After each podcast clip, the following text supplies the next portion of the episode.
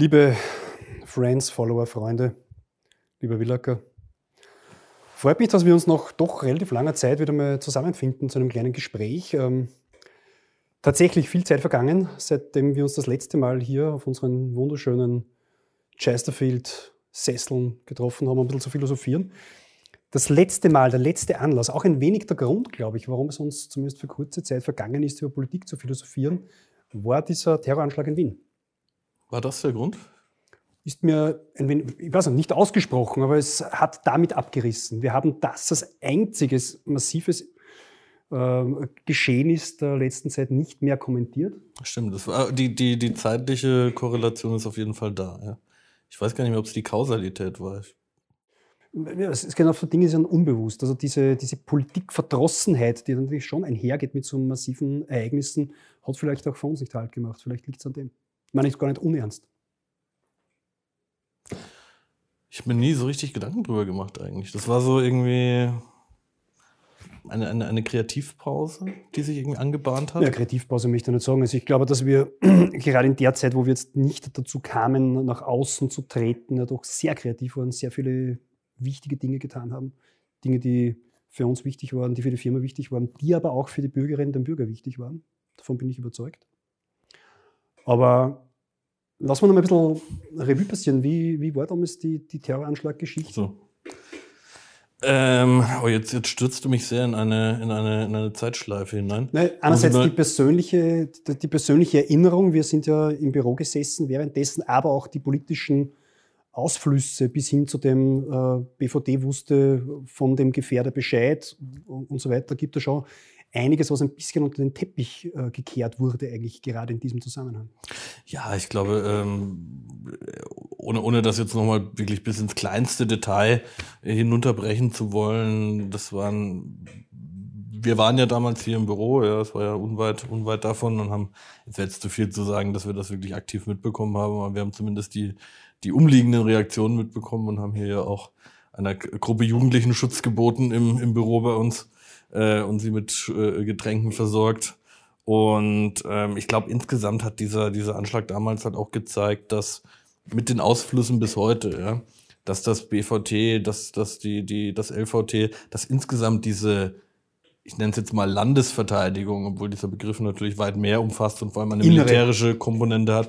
Eine Landesverteidigung meine ich jetzt durchaus auch im, im Sinne der inneren Sicherheit ja, vor inneren und äußeren Feinden, dass es da massive Probleme gibt. Zum einen glaube ich, weil Österreich nie so richtig das Bewusstsein wirklich dafür hatte, dass, dass man wirklich das Ziel von, von Terror werden könnte. Ich glaube, das war im breiten Bewusstsein nie wirklich verankert. Und ähm, man hat sich halt immer so ein bisschen, ja, wir sind neutral, wir sind bei keinem Bündnis dabei, wir, wir haben uns nie ähm, gegen. Ja, so diese kalte Kriegsmentalität ja, auf die neue Zeit übertragen. Das so, ein bisschen, so ein bisschen wie die Schweiz halt. Ja. In der Schweiz gibt's gibt's auch keine Anschläge. Und ich glaube, man hat immer so ein bisschen als Österreich gedacht, man, man, man ist da ein Stück weit außen vor.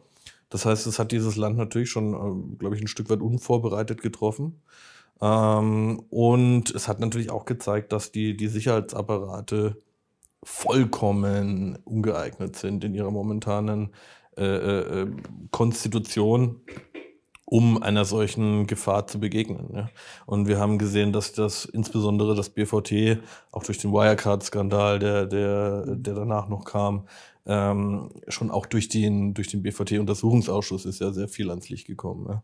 Und da haben wir gesehen, dass da durch das Zusammenspiel der, der, der Kräfte das Innenministerium, das BVT jahrzehntelang oder sehr, sehr lange schwarz äh, besetzt, dann ganz kurz mal blau dass da strukturelle Probleme vorliegen, die, die immenser Natur sind. Das Innenministerium war ganz kurz blau besetzt mit Innenminister Herbert Kickl. Das BVD natürlich blieb de facto so schwarz, wie es immer war. Genau. Und man muss halt auch an dieser Stelle sagen, dass ich glaube, dass der damalige Innenminister Kickl wahrscheinlich niemals so richtig lag wie in dieser Sache. Da hat er absolut den richtigen Richter bewiesen, hat in Wahrheit auch ähm, richtig erkannt, dass es hier Maßnahmen zu setzen gibt, um eben das BVD wieder auf eine, ich sage mal, auf eine Staatslinie, weg von einer Parteilinie zu bringen.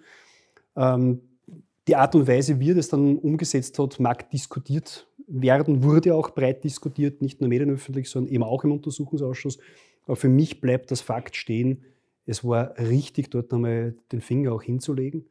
Und ich glaube, dass das schon auch einen Prozess ausgelöst hat, inklusive den neuen äh, Geschichten rund um Wirecard, die du schon angesprochen hast, dass in der Öffentlichkeit auch ein Bewusstsein dafür geschaffen wird, dass solche Dienste natürlich äh, auch insofern sehr sensibel sind, weil sie total gut missbrauchbar sind. Ne?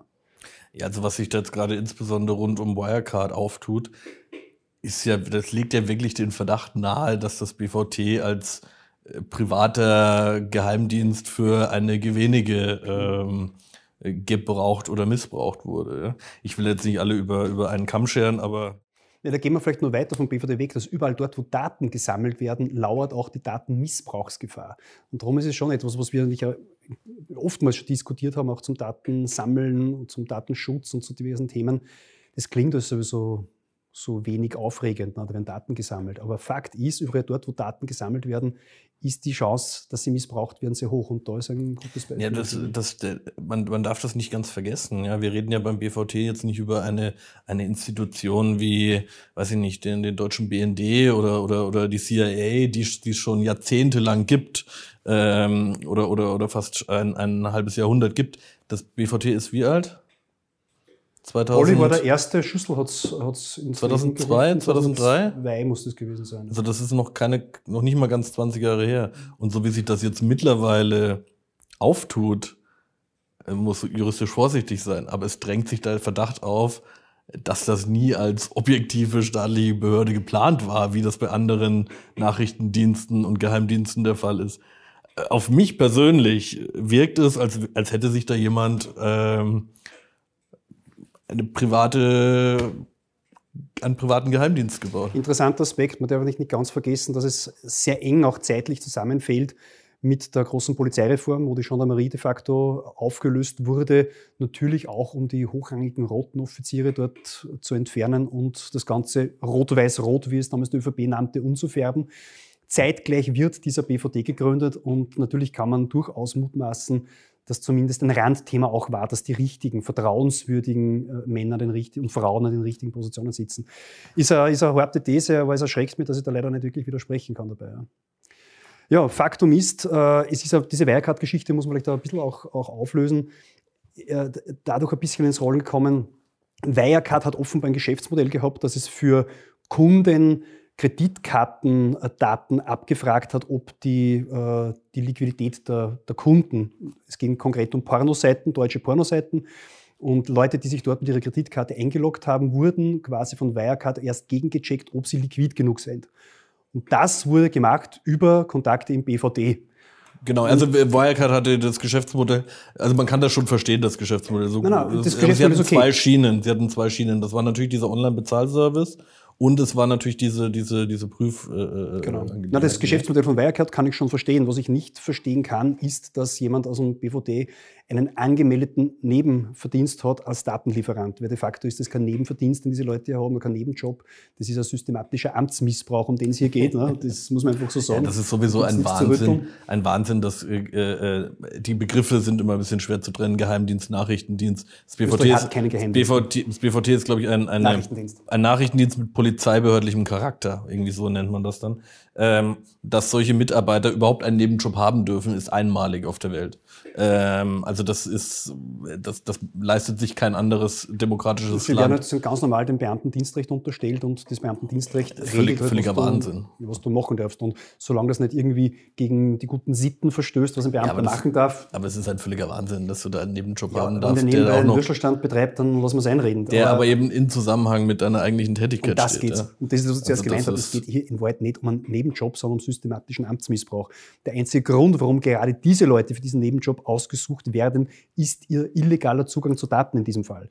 Und das ist natürlich schon ein hartes Stück. Eigentlich etwas, was man auch in der Öffentlichkeit viel zu wenig diskutiert. Ich habe ganz bewusst mit diesem, mit diesem Terroranschlag auch begonnen. Nicht nur, weil das auch der zeitliche Bruch war für unsere schöne Sendung, sondern weil das Themen sind, die von dieser Corona, ich nenne es bewusst Hysterie, was nicht heißt, dass ich Corona äh, Leugner bin oder mich nicht dagegen schütze oder dass ich mich nicht impfen lasse. Ich, ich schütze mich dagegen und ich lasse mich auch impfen. Sondern einfach diese Corona-Hysterie meine ich im Sinne von, sie überbordet jede Form der Diskussion der politischen. Es gibt nichts mehr, was dagegen ankommt oder, oder durchkommt. Wir haben also dieser Terroranschlag, der war abgehandelt in drei Tagen, inklusive dem wirklichen Dilemma, dass wir wussten, dass der BVD etwas gewusst hat, das nicht an die richtigen Stellen weitergeleitet mhm. hat, nicht die richtigen Konsequenzen gezogen hat. Kein Thema gewesen. Zwei Tage weg. Ne? Auch jetzt wieder sind diese... auch alle noch in Amt und Würden. Ja, ja. kein Thema. Also von einer Rücktrittskultur möchte ich jetzt äh, gar nicht diskutieren. Und ja, klar kann man sagen, der Innenminister hat natürlich persönlich keine Schuld. Aber persönlich keine Schuld und politische Verantwortung sind ihm zwei Paar Schuhe. Ganz klar. Und das äh, ist etwas, was mich in dieser Corona-Phase momentan besonders irritiert, ist, dass keine, dass keine Räume mehr da sind für andere Diskussionen, für andere Politik, dass man völlig vernachlässigt, ganz egal wie die Sache ausgeht. Und ich hoffe und denke auch gut für uns gesundheitlich, das meine ich nicht nur für uns beide, sondern für Österreich grundsätzlich, wir machen so viele Sachen nicht, die uns nachher im Kopf fallen. Ne? Bildungspolitik, Arbeitsmarktpolitik, Wirtschaftspolitik, Innovationspolitik, Verkehrspolitik, Europapolitik, Verteidigungspolitik, also eigentlich nichts. Ja, es ist natürlich, ähm, verstehe ich es ein Stück weit, weil jetzt ist halt nun mal Corona-Krise und das ist, äh, das betrifft alle Lebensbereiche, alle Politik und alle Gesellschaftsbereiche und du kannst ähm, nicht das eine ohne das andere momentan diskutieren. Ja, ich glaube, man darf das langfristige, die langfristigen Entwicklungen nicht, nicht aus den Augen lassen vor allem auch, um die notwendigen Gesundheitsmaßnahmen in Relation zu setzen zu anderen Maßnahmen, ja, Öffnung von Schulen, ähm, die, die, die Wiederbelebung der Wirtschaft und alles. Aber es hängt, und hängt natürlich jetzt gerade aktuell alles an Corona. Ja, aber das ist genau das Problem. Man diskutiert die Corona-Situation einseitig, ohne eben diese Aspekte mit zu berücksichtigen. Und nicht einmal das macht man ordentlich. Ne? Es ist wie so ein, ein Zahlen, Daten, Fakten-Schauspiel jeden Tag, das mittlerweile keinem, keinem Österreicher mehr irgendwo sagt. Das ist so eine abstrakte Show geworden, äh, die meines Erachtens, wo, wo man kein Vergleich einfällt. Es ist einfach wirklich ein, ein Durchschludern durch eine Situation, wo man offensichtlich merkt, dass diese Bundesregierung, das sind keine Busfahrer, das sind maximal Reisebegleiter, die uns ab und zu sagen, wo wir gerade stehen und was wir gerade sehen und dann fährt ja, irgendwer wieder weiter. Das ist tatsächlich, was mich irritiert, ist, dass die einzige Rechtsgrundlage dieser ganzen Aktionen ist ja der, der drohende Zusammenbruch des Gesundheitssystems. Ja. Wer entscheidet eigentlich, wann das nicht mehr gegeben ist? Wir haben momentan landesweit so knapp 30 Prozent Auslastung Intensivbetten, so dass wir aus Portugal und aus allen Herrenländern äh, Intensivpatienten einfliegen, was ich jetzt gar nicht in Frage stellen möchte. Europäische Solidarität, alles, alles gut, meinetwegen. Aber dann kann man mir nicht erklären, dass eine Rechtsgrundlage gegeben ist dafür, für diese Maßnahmen. Dann müsste man da nachschärfen juristisch oder man müsste irgendwie weiß nicht, äh, das, das Ganze irgendwie besser, besser begründen, weil so aktuell jetzt ähm, sehe ich da keine, als juristischer Laie, keine, keine ausreichende Grundlage mehr gegeben. Mir ist natürlich auch klar, dass wenn jetzt die Fälle exponentiell ansteigen oder, oder explodieren, dass dann auch wieder mehr intensiv äh, äh Kapazitäten sofort wieder ausgelastet sind. Ja, aber jetzt Gegenfrage, du musst jetzt einsteigen. Warum hat man nicht mehr Kapazitäten geschaffen? Wir hatten jetzt wirklich ein Jahr Zeit, de facto Dinge zu tun, um die Situation zu verbessern. Wir haben uns zuerst nach Grippemaske hilft nichts und dann doch und Testen bringt nichts und dann doch die Diskussion innerhalb der Koalition, haben wir uns entschieden für gewisse Schutzmaßnahmen, die wir auch mit Verordnungsweg jetzt gesetzlich verankert haben. Okay. Dann kam die Impfung. Die Impfung löst alles. Okay, glaube ich, glaube ich meinetwegen auch noch, nur sie ist nicht da. Wir diskutieren über eine Impfpflicht zum Teil äh, völlig ohne Grund, weil wir haben nicht einmal genug Impfstoff, um die Leute, die sich impfen wollen, versorgen zu können. Und äh, aus dem Grund kommt bei mir jetzt schon langsam ein bisschen der Gedanke, erstens, warum haben wir das Jahr nicht genützt, um auch die intensivmedizinischen Kapazitäten zu erhöhen, auch Ausbildungen und so weiter in diese Richtung in einem Jahr zu schaffen, da hätte man was zusammenbringen können. Und das zweite, wesentliche, was überhaupt nicht diskutiert ist, wird, was ist eigentlich mit Medikamenten, die wirken und die Symptome bekämpfen? Dieses das Training an ja. Und so weiter. Also Remdesivir und, und dieses. Es, ja, das stimmt. Ja. Remdesivir ähm. war eben nicht das erfolgsversprechende Medikament, aber es gibt ja ein paar Dinge, die am Weg sind, wo mir die Intensivierung fehlt, dass das endlich auf den Markt kommt und ordentlich funktioniert, aus einem einfachen Grund. Denn in meinem Alter ist die Chance, dass ich mich in den nächsten zwölf Monaten mit Corona infiziere, falls ich es nicht eh schon gehabt habe und einen unbedenklichen oder unbemerkten Verlauf hatte, deutlich höher, wie das in den nächsten zwölf Monaten eine Impfung kriegen wird. Das ist so. Das und aus dem Grund mache ich mir natürlich schon noch Gedanken, was ist, wenn ich zum Beispiel jetzt schwer krank werde, gibt es intensivmedizinische Versorgung, gibt es ein Medikament, beides vielleicht nicht. Und da muss ich schon sagen, das wäre auch Gesundheitspolitik gewesen, die nicht gemacht wurde, Das hätte man vielleicht verbessern. Auf, ich muss auf der einen Seite natürlich sagen, man kann diese Kapazitäten jetzt nicht beliebig schnell erhöhen, weil du brauchst ja nicht nur Betten, sondern ja, du brauchst auch Geräte, du brauchst Personal. Natürlich, das aber Personal zum Beispiel, aber weiß ich, da dauert die Umschulung genau. vier Monate zum Beispiel. In Deutschland, in Deutschland war das auch möglich. In Deutschland hat man es auch gemacht, hat erhöht. Ich, in Österreich, glaube ich, hat man mal wieder keine Zahlen. Ja, das ist leider oftmals auch so. Ähm, das wurde ganz klar verschlafen. Da wurde, man, man hört auch medial dann nichts darüber. Ja. Man sieht immer nur die Infektionszahlen. Man, man spricht nie über die Kapazitäten, die, die auf der Intensivmedizin da sind ähm, weil es ja auch schon zynisch, glaube ich, mittlerweile ist. Also wenn man mhm. sagt, wenn man sagt, ähm, ja, Infektionszahlen und, und, und alles, alles total schlimm, aber Freunde, es geht um die intensivmedizinische Auslastung, dann kommt ja schon, dann schwingt schon so dieses Menschenverachtende mit, ja, du, du möchtest, dass Leute sterben und so, nein, möchte ich nicht, aber ich möchte, dass wir uns auf diese Rechtsgrundlage fokussieren. Ähm, und, und auf das, was, äh, worauf es wirklich ankommt. Ja, der Staat hat mich ja nicht vor einer Infektion zu schützen, sondern er hat dieses System aufrechtzuerhalten. Wenn er mich dazu vor einer Infektion schützen muss, okay, dann ist das das eine, aber da muss er gleichzeitig andere Kapazitäten schaffen. Ja? Das ist überhaupt der, ähm, ein lustiger Aspekt in der Corona-Diskussion, dass dieses, dieses Primat der Gesundheit so absolut dominant wurde, ja. zumindest scheinbar dominant, muss man auch sagen, weil gleichzeitig zu diesem, diesem Corona-Hype äh, sage jetzt einmal wieder etwas äh, poppig, äh, vergisst natürlich, dass es gleichzeitig äh, Dutzende Vorsorgeuntersuchungen nicht mehr gibt, Krankheitsfälle damit produziert werden oder auch, äh, wie soll ich sagen, dass einfach Leute nicht leistungsfähig bleiben. Im orthopädischen Bereich, Kniepatienten, Rückenpatienten sind so viele Sachen liegen geblieben, wo die, äh, die Frühpensionisten der nächsten 15 Jahre vorprogrammiert werden. Also das muss man ja, nebenbei absolut. auch zum volkswirtschaftlichen Gesamtkonzept sagen. Ich muss vielleicht an dieser Stelle ganz kurz sagen, wir werden auch, glaube ich, von, von YouTube wieder geflaggt werden und, und die Werbeding wird nicht funktionieren, weil wir über Corona sprechen. Dass wir hier beide so sitzen, das ist, ähm, das ist in Ordnung so, das ist vom Staat auch so gewollt, weil wir sind systemrelevant, wir müssen einordnen für die Menschen. Wir testen uns beide äh, mehrmals am Tag, also zum Teil rühre ich mir morgens dem Antigen-Test schon den Kaffee um. Ähm, und also es ist alles, alles sicher. Super sicher. ja, ähm, Corona. Ja, es ist ein Problem, man kommt der Diskussion nicht aus. Das wollte ich nur sagen, dieses Primat der Gesundheit. Es ist etwas, was man ich natürlich auch. das Glas in den Schritt gekippt. Das wäre was gewesen für die erste Sendung. Meine Güte. Na, zu diesem Primat der Gesundheit. Es ist natürlich schon, wir haben jetzt ähm, Corona-Demonstrationen, die Spaziergänge, umgemünzt werden, Menschen, die quasi mit Demonstrationsrecht streiten, eine Regierung, die das Demonstrationsrecht unter, wie ich finde, schon sehr fragwürdigen Gründen einschränkt. Die Volksgesundheit, das hat mir sehr gefallen als Begrifflichkeit. Eine Gefahr für die Volksgesundheit. Dass dieses schöne Wort wieder zurückkehrt. Hätte ich mir auch nie gedacht. Ja. Also das mal wieder ja, hören. Es ist so, so scheinheilig. Ne? Das ist bei, bei, jeder anderen Demonstration völlig egal. Und äh, es gab schon mehrere Demonstrationen, diese was Fridays for Future oder war es schon. Black Lives Matter. Äh, ja, genau, das war es, äh, wo das kein Thema war und jetzt ist es halt ein Riesenthema. Ich meine, man muss ja schon ganz ehrlich sagen, es gibt halt in einem, es gibt halt nicht nur das Recht auf individuelle Gesundheit, sondern es gibt der Staatsbürger auch das Recht auf eine gesellschaftliche Gesundheit und da gehören eben diese Grundrechte für mich schon dazu und ich möchte schon noch mal daran erinnern, äh, bei, der, bei, der, Gründung des, des Republiksgedankens in der bürgerlichen, bei der französischen Revolution hieß es halt schon Liberté, Fraternité, äh, Egalité und nicht Santé, äh, Fraternité, Egalité. Und das sollte man wieder ein bisschen mehr beherzigen. Dann ein Bildungsbürgerwitz mit eingebaut. Ja, das muss man beherzigen, weil es einfach wirklich, äh, weil es mir wirklich so vorkommt, als ob die Leute nur mehr diesem Gesundheitsbegriff hinterherrennen. Und natürlich ist Gesundheit wichtig, natürlich ist es tragisch, wenn wir stirbt, keine Frage. Aber all das, was einen Staat ausmacht, ist deutlich mehr als das, dass äh, manche Leute halt sterben oder nicht sterben. Es ist hart, wenn ich das sage, aber es ist so. Es gibt so viel mehr, es gibt die Zukunft unserer Kinder. Ich bin fünffacher Vater, ich mache mir Sorge, wer sind die Lehrer, die Lehrherren und die Arbeitgeber meiner Kinder in 20 Jahren, in 10 Jahren, in 30 Jahren. Ich habe es ja in dieser gesamten Bandbreite. ne?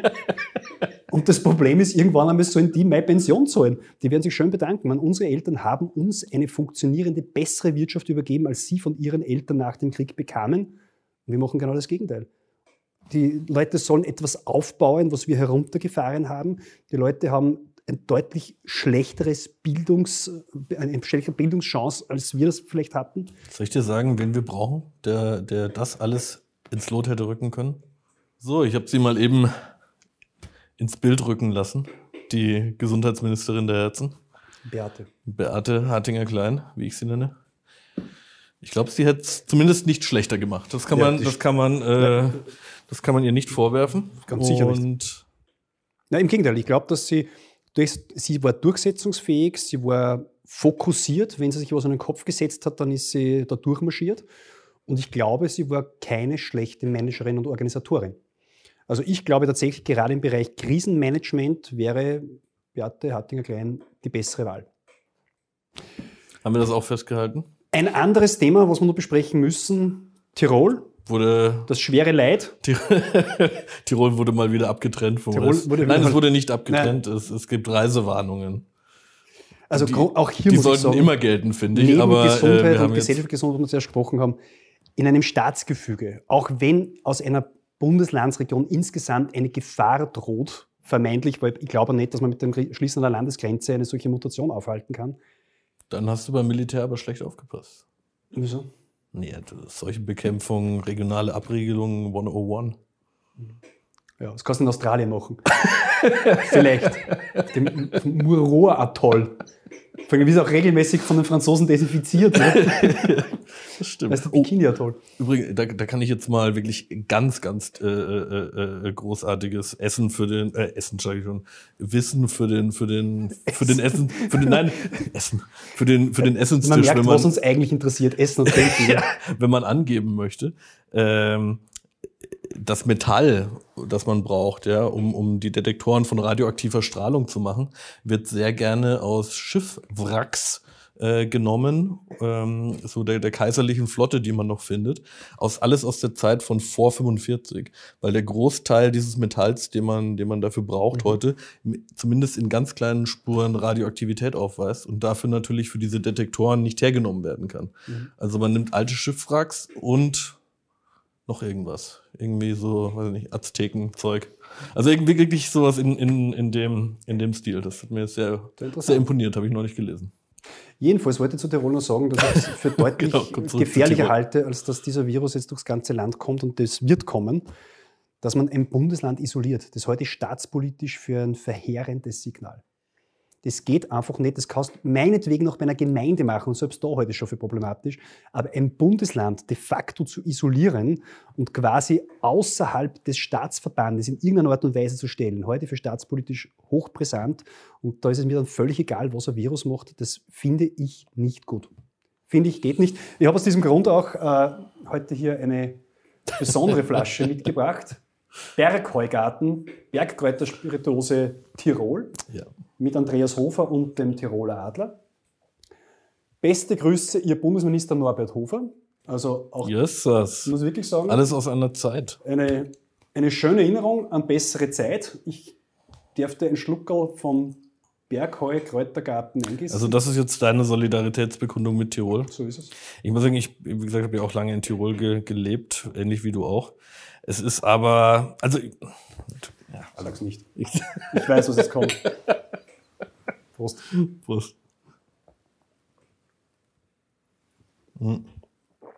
Mua. Weißt du, wie das schmeckt? Freiheit. Wie wenn man aus Almdudler Schnaps macht. Aber Stimmt, tatsächlich. Voll. Ja. Na, ich verstehe es natürlich, ja, dass das irgendwie aus einem, aus schlicht eines Staaten, also eines Bundes irgendwo ein, ein, ein, ein Wahnsinn ist, ein Stück weit, ja. Andererseits, es, wenn es halt wirklich nötig ist, und ich meine, das ist, äh, es ist ja nicht so, als hätte man nicht alles andere versucht und hätte nicht an die Vernunft appelliert und hätte nicht an, und, und, und äh, es ist leider so, dass die politischen Vertreter Tirols halt offenbar in, weiß ich nicht, wirklich in anderen Sphären unterwegs sind, weil ähm, wir hatten Ischgl und wenn du Ischgl anschaust, was dort passiert ist, das war ein systemisches Versagen, das war kein Zufall. Und jetzt haben wir diese Mutationen, die dort einfach in einem unglaublich höheren Aus Ausmaß Ja, auftreten. Das muss man auch sagen, die haben wir nicht, weil die äh, Tiroler Landesregierung schlecht ist, sondern die haben wir, weil es in Tirol offenbar ein paar Großkopfer die gibt, die dringend jetzt, und nicht nur Tiroler übrigens, die von dort aus weg und wieder hinfliegen, die in Südafrika einen Golfurlaub buchen müssen und damit ein Risiko auf sich und auf andere nehmen, Ja, aber die das halt nicht, kal nicht kalkulierbar war. die gibt's doch bitte auch woanders. Das ist ja nicht Ja, darum so, sage ich, darum hat das ist- nichts mit Tirol zu tun. Warum ist Tirol, ja, aber warum, warum ist dann Tirol immer wieder der Hotspot für alles? Für jeden, für jede Mutter, ich will nicht über, ich glaube, sie haben einfach ein Jetzt- oft du, viel Pech. Du, bring, du bringst mich jetzt so in diese, diese Rolle irgendwie so, dass das so klingt nach Tirol-Bashing. Nein, möchte ich gar nein, nicht. nein, das. Weil das, äh, äh, aber es, man, ich meine, man kann ja nicht einfach nur zuschauen und sagen, ja gut, dann lass die Tiroler. Nein, man muss einfach die Leute zur Verantwortung ziehen, die in Südafrika offenbar waren, diesen Virus eingeschleppt haben, sich nicht an Quarantänebestimmungen gehalten haben. Da muss es einfach Strafen geben. Ich glaube, man weiß auch, wer das war und die Leute werden zur Verantwortung gezogen. Aber und den Rest werden wir gemeinsam solidarisch tragen müssen. Und das heißt, mehr Kranke, mehr Krankheitsfälle, mehr Behandlungsnotwendigkeit. Das ist so. Ein Land zu isolieren, es wird erstens nichts bringen. Es, es wird nichts bringen. Dieser, es gibt, glaube ich, jetzt 300 mit dieser Mutation in Tirol. Du glaubst ja nicht im Ernst, dass das nicht schon längst irgendwo anders auch ist. Natürlich ist das so. Also ich will nicht, dass Tirol anders behandelt wie das andere. Das erinnert mich sehr an meine Diskussion mit Richard Grasel, die ich neulich auf äh, Clubhouse hatte. Ah, du Ähm, bist einer von denen auf Clubhouse. Ja, sicher. Ich lasse ja keinen, Keinen Club aus. Ne? keinen, keinen Trend. Keinen, waren, wo Club steht, bist du drinnen, gell? mittendrin.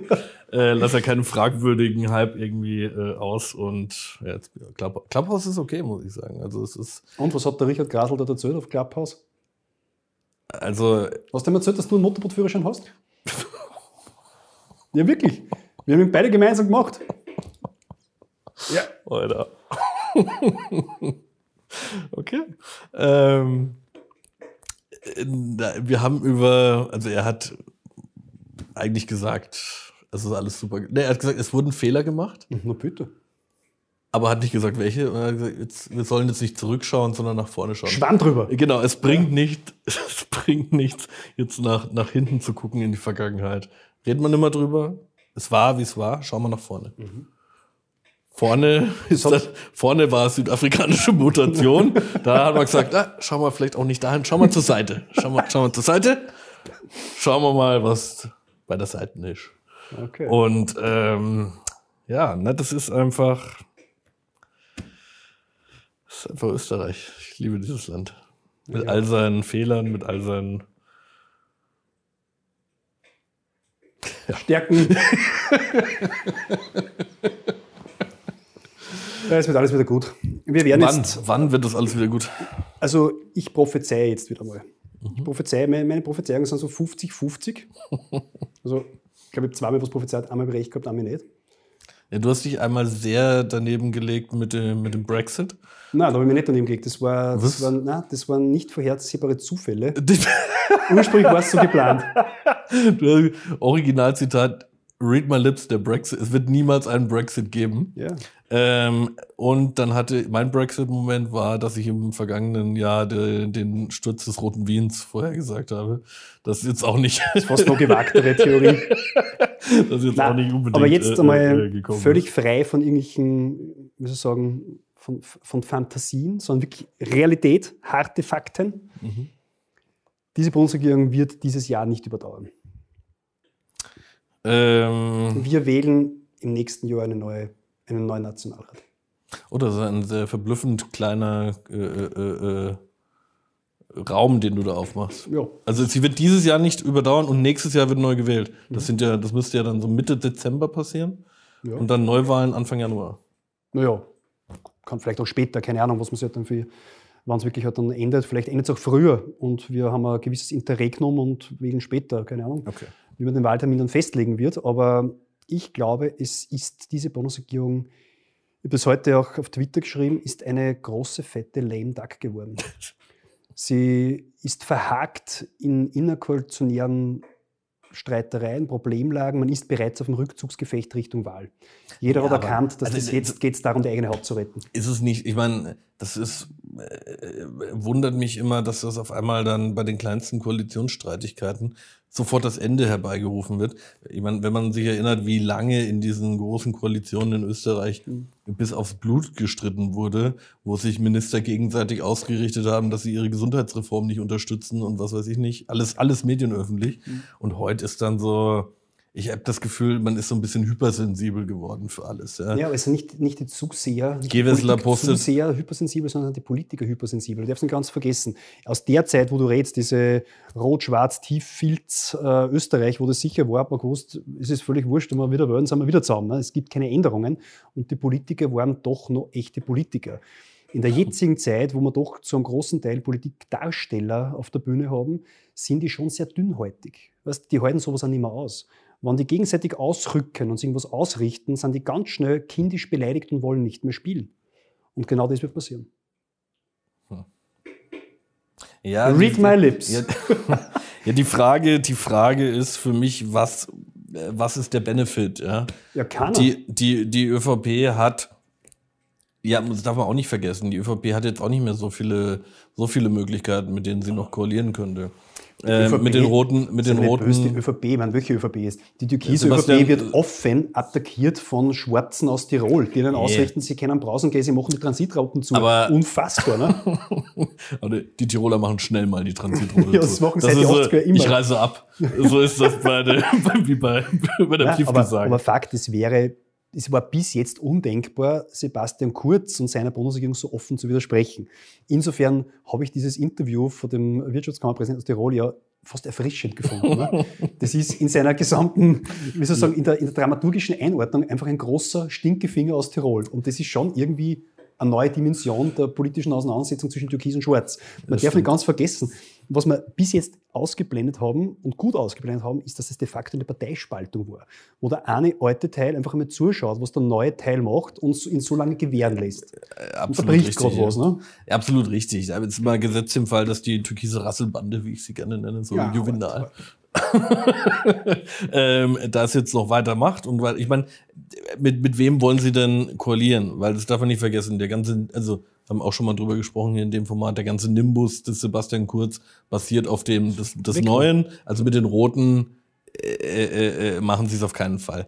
Das darf man auch nicht vergessen. Es gibt wenige Ideologe, Ideologien oder sage ich mal wirkliche Grundfestigkeiten, die in diesem äh, Team rund um Sebastian, Sebastian Kurz äh, wirklich gefestigt sind. Aber dieser, diese Antipathie gegenüber der SPÖ, die ist schon wirklich so enorm, dass das undenkbar ist. Also da rede ich jetzt über die ganzen Steiners, Fleischmanns äh, dieser Welt. Das ist, das ist wirklich undenkbar. FPÖ ähm, wird man wird man auch auf Seiten der FPÖ sich sehr genau überlegen, ob man das nochmal machen möchte ähm, und als Notnagel dann irgendwie herhält. Aber gut, anderes Thema. Ähm, äh, oh, oh, Gott, das darf man nicht machen. Wie, wie, wie kann man eine 3 zeigen, dass es politisch unverdächtig ist? Gott, das so gemacht. Na, die, die äh, die Ami-Variante, so, so, genau, Nummer 3.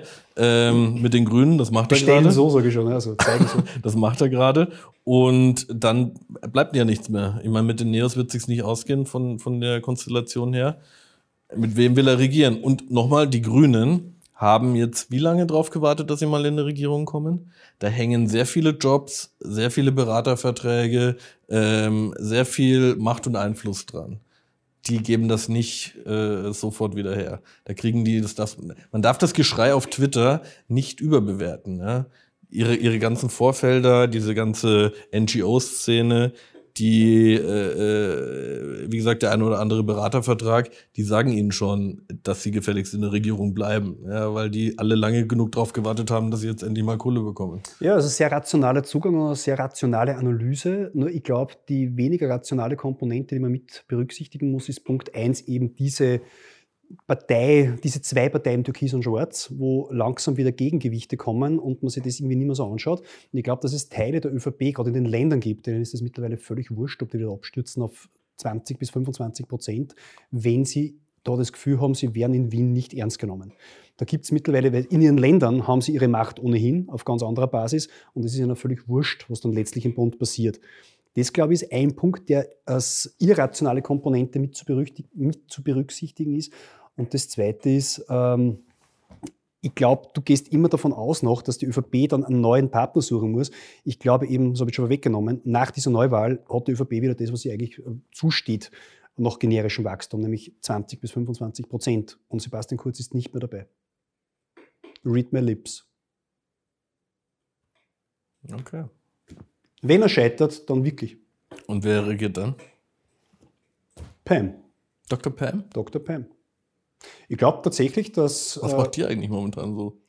Also immer wenn ich sie im Fernsehen sehe, macht sie eine gute Figur und das meine ich nicht nur äußerlich. Sie hat sie, finde ich, tatsächlich in ihrer Rolle als Ärztin und Virologin sehr gut entwickelt. Gefällt mir. Ja. Na, ganz, jetzt, nein, ganz ehrlich, ohne irgendwelche Parteipräferenzen, da ist irgendwie Dr. Pam macht eine gute Bundeskanzlerin, da bin ich mir sicher. Okay, ja. Warum nicht? Ja, warum nicht? Kriege ich kognitiv noch nicht ganz verarbeitet, Ja. diese Vorstellung. Sich von Kurz zu verabschieden als Kanzler tut weh, gell? Na, ich, ich weiß nicht, so richtig kann ich noch nicht in diesen. Es ist ja momentan so ein bisschen Mode sozusagen, dass morgen schon vorbei ist mit dieser ganzen Regierung und alles anders. Aber Echt, das ist Mode. diesen, ja, ich, na, ich wollte jetzt deine Analyse nicht. Nein, um Gottes Willen, ich, ich bin ja äh, gern nicht, modisch. Nicht attackieren. bitte, Gegenteil, das war ein Ähm, Kompliment. Aber, Aber es ist, ich teile diesen Optimismus nicht so ganz. ich, ich sehe das gar nicht optimistisch. Ich sage dir ganz ehrlich, mir ist auch das über alle Parteipräferenzen hinweg, mir wäre es viel lieber, wenn wir eine Regierung haben, die, die was weiterbringt, wo ich das Gefühl habe, da passiert was, die hat eine Vision, die hat eine Idee und die hat Mut, etwas umzusetzen, von dem ich und meine vielen Kinder profitieren können. Und wenn es die Schwarzen und die Grünen machen, tausend Rosen. Nur, das sehe ich halt irgendwie nicht mehr. Das stimmt, das stimmt. Jetzt kann man Ja. sagen, sie hatten nie die Chance, die Corona-Krise brach über sie herein und damit waren sie gefesselt. Aber das ist irgendwie auch keine richtige Entschuldigung. Nicht so ganz, nicht so ganz. Ja, hast du noch was? Nein, das also ich muss wirklich sagen, es war ein schöner Wiedereinstieg äh, in unser Diskussionsformat. Hat mich sehr gefreut, mit dir wieder mal eine gute Dreiviertelstunde verbringen zu können auf, einem, auf einer Diskursebene, die ich auch nicht jeden Tag habe. Und, sage, Und ich sage danke. Ist, wollen wir es offen lassen, sozusagen? Wann kommen wir wieder? Wie kommen wir wieder? In welcher Form? Oder? Ich habe keine Ahnung. Wir sind jedenfalls immer da. Im Irgendwie. Schatten. Im Schatten sind wir immer da.